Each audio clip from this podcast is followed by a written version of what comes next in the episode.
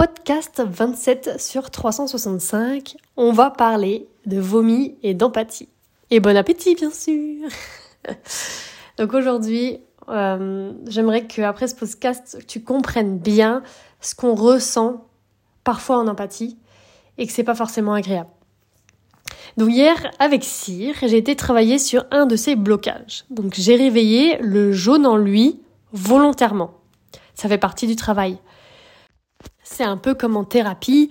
Tu sais que quand tu y vas, tu vas parler des choses qui te font pleurer ou te provoquent des émotions. Tu vois. Et ben, les chevaux qui viennent en pension chez moi, enfin en tout cas chez la personne chez qui je les mets, mais c'est moi qui les travaille, ben, c'est un peu comme s'ils venaient en thérapie. On aurait pu m'appeler Marie Horse Thérapie. je rigole, mais il y a une part de vrai.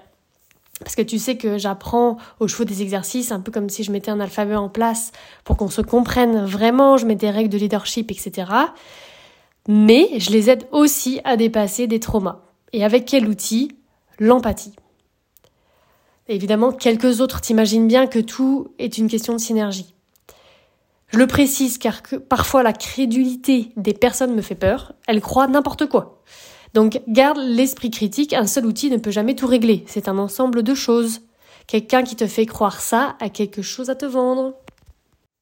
Hier, j'étais donc face à Cyr, et donc je lui demande de baisser la tête. C'est un exercice que, parmi les autres, hein, tu vois, il y a le nom, baisser la tête, grasser, tout ça. Et donc là, j'étais sur baisser la tête, et je voulais qu'il le fasse par lui-même, qu'il donne en fait. Donc euh, en fait, on peut prendre un exercice, mais le cheval peut aussi nous donner. Et donc j'insiste un peu, je demande plus, je lui demande de faire des efforts, etc. Et là, bam, il devient rouge. Donc il se sentait en sécurité dans son pré. Ça veut dire qu'il était vert par rapport à son environnement. C'était moi, par ma façon de demander, qu'il l'avait rendu rouge. Donc direct, je me suis sentie mal. Donc estomac qui chauffe et une envie irrépressible de bailler. Donc j'ai arrêté ma demande et j'ai donné de l'empathie. J'ai fait ça pendant 30 minutes. Donc je faisais un petit peu demande, empathie, demande, empathie, etc. Et de temps en temps, je faisais des vraies pauses où je marchais, par exemple, je marchais, je marchais, je marchais, il me suivait au pas, voilà. Où là, il y a, voilà, on réfléchit pas, on, on fait rien, on marche. Et euh, parce que ça fatigue en fait, ça fatigue de faire de l'empathie, autant pour le cheval que pour la personne qui en donne. Hein. Donc si tu veux voir une vidéo sur Telegram, j'ai essayé de filmer, mais j'avais plus de place sur mon téléphone. Apparemment c'était ça le problème. J'ai réessayé hier.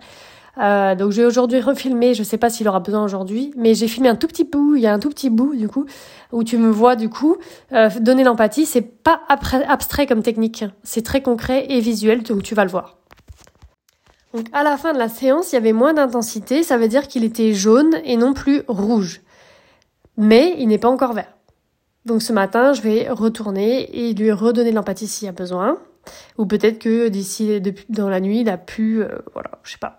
En tout cas, il ne montre pas les signes d'un cheval encore responsable et qui est capable de s'en donner, parce que petit à petit, en fait, on apprend au cheval à pouvoir s'en donner euh, à lui-même aussi, à partir du moment où il est stimulé.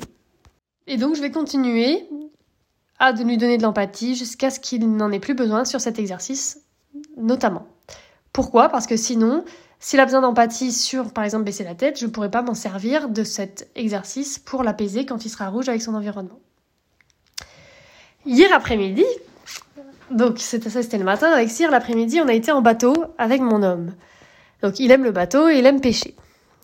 Moi, non. Je l'ai accompagné pour l'aider.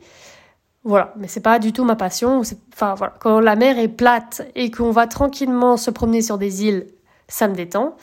Mais là, il y avait des énormes vagues et euh, donc le bateau était arrêté. Donc j'ai commencé à bailler, bailler, bailler, bailler et j'avais des sensations corporelles de ouf. Donc encore plus intense que le matin avec Cyr. Et en plus, l'envie de vomir. J'étais trop mal. Après, quand on soit revenu, j'ai mis deux heures pour commencer à récupérer, alors que j'étais bien sur Terre. Je baillais encore sur Terre. Et donc j'ai été voir sur internet les signes de mal de mer et c'était ça. Bâillement incontrôlable, fatigue extrême, genre une apathie, et nausée. Donc je peux vous dire que j'étais dans mon corps et que je ne pensais à rien d'autre qu'à mes sensations corporelles. Donc si tu as du mal à faire l'instant présent, bah va sur la mer quand il y a des grosses vagues et que le bateau est arrêté. Stratégie radicale, IP. Donc c'était ouf comme j'avais l'impression euh, d'être en empathie, comme avec les chevaux. C'était comme si mon corps essayait de sortir les sensations corporelles, mais il n'y arrivait pas parce que là, les sensations étaient physiques, mais pas émotionnelles. Donc c'était en tout cas hyper intéressant pour moi de vivre ça. Donc en fait, donner de l'empathie à un cheval, ça ressemble au mal de mer. Parfois, on a la nausée aussi. On arrive ça arrive notamment, tu vois, quand on fait des mises dans le vent ou euh, où c'est vraiment très très dur pour le cheval, tu vois, il est vraiment mal d'être enfermé, ou avec des chevaux qui ont été traumatisés, des gros traumas. Donc avec cire, j'en avais pas eu la nausée. Hein. Mais la plupart du temps, quand on donne l'empathie, c'est plutôt bailler, bailler pendant de longues minutes, euh, ou sentir l'estomac, par exemple, comme avec cire, l'estomac qui chauffe, etc. Et pourquoi c'est si dur pour l'humain de faire cette technique-là? Bah, Déjà, il y, a trois choses. On ne peut pas donner d'empathie à quelqu'un ou à un cheval si on n'en a pas reçu nous-mêmes. Et donc c'est pour ça que j'ai mis l'auto-empathie, cette capacité de se donner de l'empathie, et que je qu'il y a des ateliers d'auto-empathie dans l'académie, dans la partie 1 de l'académie, pour que les personnes puissent s'en donner. Et ensuite, la partie 2, dans la partie 2 de l'académie, eh ben, il y a l'empathie. Parce qu'en fait, on peut pas faire l'inverse. Ça marche pas. Deuxième, euh, deuxième raison, c'est parce que c'est très désagréable au niveau des sensations corporelles. C'est un peu comme le mal de mer. Et donc, on n'a pas envie de se sentir mal et donc on fuit. Donc c'est un peu moins pire que le mal de mer quand. Mais quand même, il y a des fois, c'est vraiment très dur. Selon le cheval, il y a des moments, euh, c'est très très dur. Et trois, euh, donc, parce que le fait qu'on sente que notre cheval est stimulé, notamment si c'est le nôtre, on se sent triste, parce que des fois, on se sent triste. On a envie de pleurer. Des fois, on a le dégoût. Donc, d'où le mal de mer. Euh, des fois, on a les poumons qui brûlent. Enfin, c'est, vraiment l'empathie, ça peut être très intense.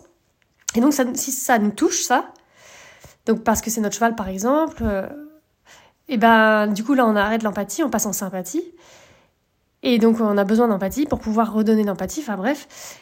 Et on ne sait pas comment en avoir. Donc ça, c'est le premier problème, du coup, si euh, on n'est pas formé. Et en plus, on peut aussi, malheureusement, ça peut aussi réveiller des blessures émotionnelles. Mais ça, j'en parlerai dans un futur podcast. À demain